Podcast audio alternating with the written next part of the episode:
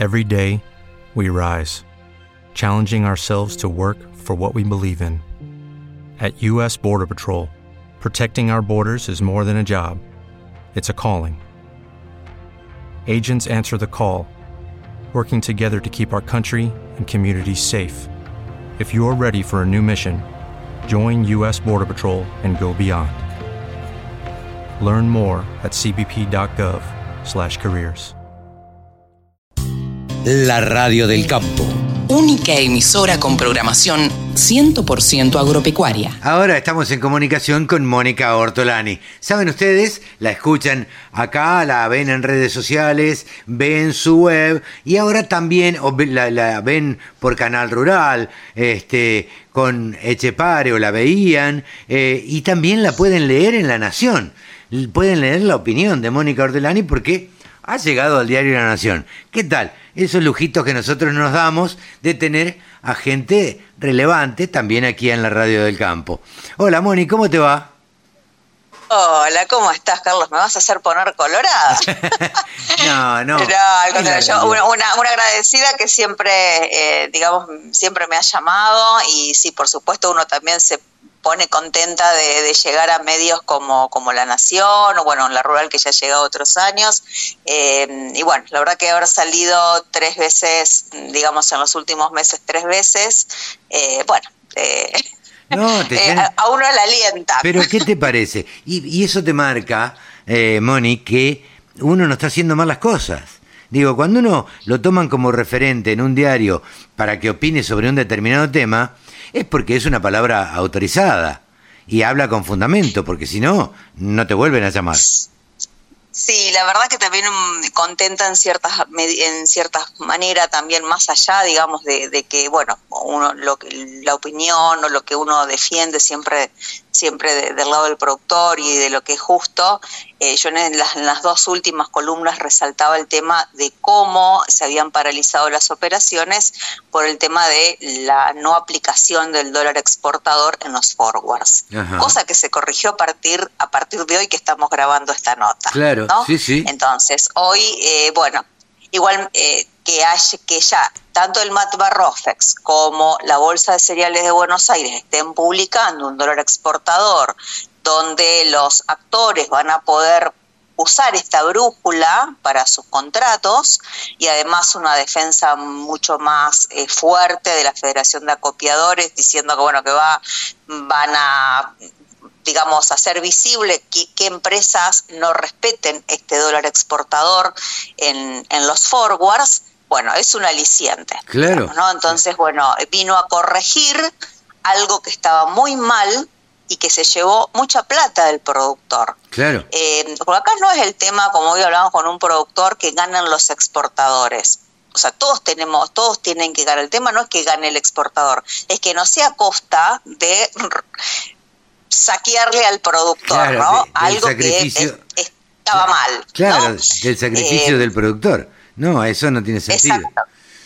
Exactamente. Entonces, bueno, por un lado eso es un aliciente, digamos, eh, que viene a corregir. Vamos a ver si realmente se, se aplica, pero bueno, viene, vino a corregirlo.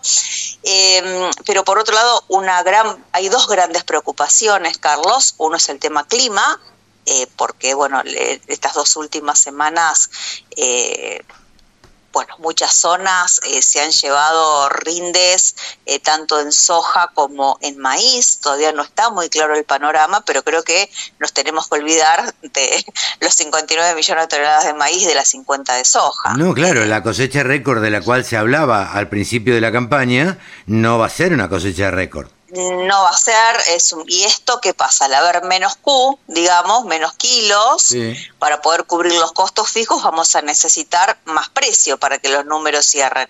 ¿Y qué está pasando con los precios? Vienen en baja, ¿no? Y más allá de que los precios vienen en baja, siempre lo que tenemos que mirar es su poder de compra, su poder de cancelación. Yo hice un tweet que lo pueden ver en a Roberto Lanimónica, sí. donde hago la comparación desde an, antes, digamos, de, del nuevo gobierno y, y un mes después, cómo los precios de los granos aumentaron entre un 16 y un 27%, pero el dólar divisa, que es al cual se van a digamos, transformar las deudas dolarizadas, que no olvidemos que muchos productores se han podido endeudar solamente con la cadena comercial, no con los bancos o el mercado de capitales en pesos, entonces esas deudas se le incrementaron en un 127%. Claro, es una barbaridad. A, a eso le tenemos que sumar el aumento en los insumos, porque también se le agregó un impuesto país. Claro. Entonces, el dólar importador subió un 167%. Entonces, la Bolsa de Cereales de Córdoba publicó un informe muy bueno, que no sé si lo alcanzaste a leer, donde el maíz estamos en, lo, en la relación, el poder de compra del maíz, está en los mínimos históricos. Claro. Entonces hoy se necesitan 58 quintales, mm, digamos, de, de, maíz para poder comprar una tonelada de, de soja, cuando el promedio histórico es de 33. Entonces, para una refertilización se necesita de entre 7 y 8 quintales más por hectárea. Entonces, hoy el productor está en un combo, digamos, entre tener que pagar más caras las deudas, por eso que yo a lo que voy y los aliento a que afinen el lápiz, que se pongan más en sus flujos de fondos y que hagan las, las presupuestaciones en pesos también. Claro. Porque si las siguen haciendo en dólares, digamos, con el margen bruto tradicional, se van a encontrar con una sorpresa, porque tienen que estar cancelando deudas en dólares y seguramente con, la, con esta tendencia que te estoy diciendo, van a tener que entregar más grano del que pensaban. para honrar esas deudas. Sí, sí, sí. ¿Mm? Entonces, eh, hacer bien los números, ahora con esta modificación de los forwards, empezar a analizar si a esos números, digamos, eh, a los digamos a los a las cotizaciones futuras le cierra margen como para poder estar cerrando algún precio y también por supuesto apoyarse en otras herramientas que facilitan como son las opciones tanto put como call que según la estrategia los pueden ayudar a apalancar em, y cubrirse. Eh, así que, mm, bueno, de cal y de arena, digamos, eh, cosas que vienen a traer un poquito de luz y cosas que, bueno, eh, nos desafían a mejorar nuestra gestión, que es a lo que me dedico, también ayudarlo, acompañamos a los productores en, su gestión y también a las, digamos, a los equipos comerciales, porque bueno, también estamos en un contexto diferente al de la campaña pasada, con un dólar ya más sincerado, ¿no? Que todos estamos para ver cuándo se va a unificar, pero bueno, también van a tener que cambiar las formas de financiamiento, ¿no? Donde, cuidado, hoy a lo mejor te están ofreciendo endeudamientos en pesos que pueden resultar atractivos, pero cuidado que en el largo plazo, con una, eh, digamos, tasa de inflación que puede superar, ¿no es cierto?, la, la tasa de devaluación, vamos a tener inflación en dólares. Claro.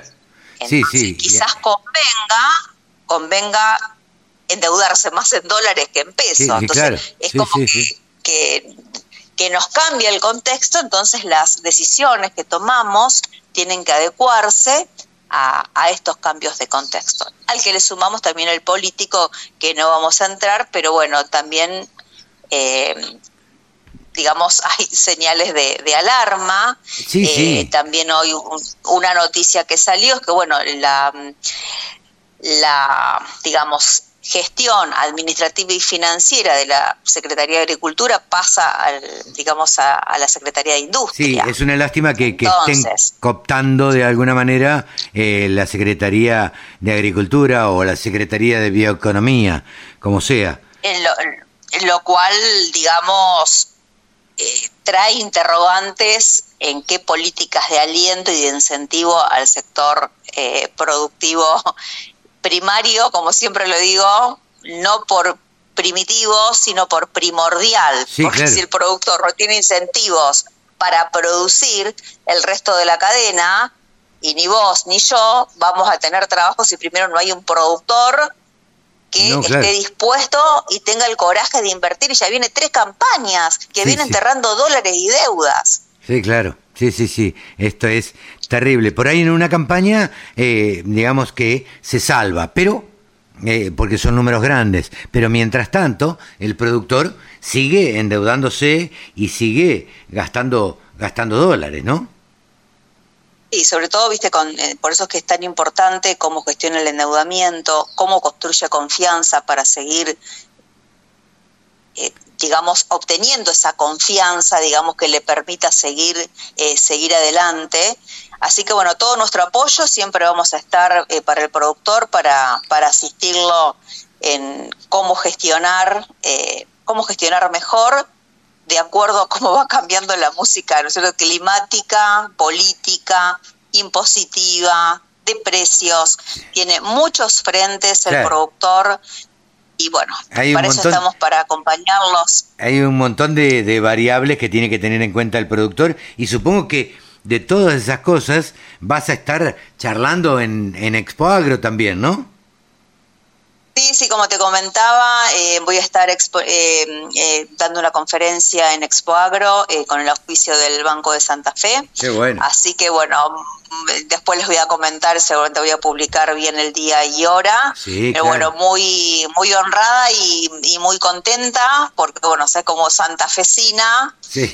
vigandense y Vigan, mi tierra, es la cuna donde el Banco de Santa Fe instala su primer sucursal. Ah, mira vos. Entonces, para mí es, mm, siento una profunda emoción eh, poder estar representando al Banco de Santa Fe en, en una conferencia en Expo donde vamos a estar hablando con los productores de financiamiento, de granos y de relaciones insumo-producto. Muy bien, muy bien. Qué grande, Moni. Se nos va para arriba, así que nos vamos a ver en Expo Agro también. Bueno, también no. Eh, yo siempre le cuento a la audiencia eh, y a mis amigos. Tengo una persona que hace una columna a la cual hace tres años y no nos conocemos personalmente. Pero si Dios quiere, este año Expo Agro nos va a permitir eso. Así será, así será, así como un abrazo para vos y bueno, para toda la audiencia que nos sigue. Gracias, Moni. Mónica Ortolani ha pasado aquí en los micrófonos de la Radio del Campo. La pueden seguir ustedes en redes sociales a través de Ortolani Mónica, en X, y si no la buscan también en Instagram, y si no, eh, la buscan en tonicaonline.com.ar. Gracias, Moni. Un saludo grande. Gracias a vos. Un abrazo. Todas las noticias toda la información. La radiodelcampo.com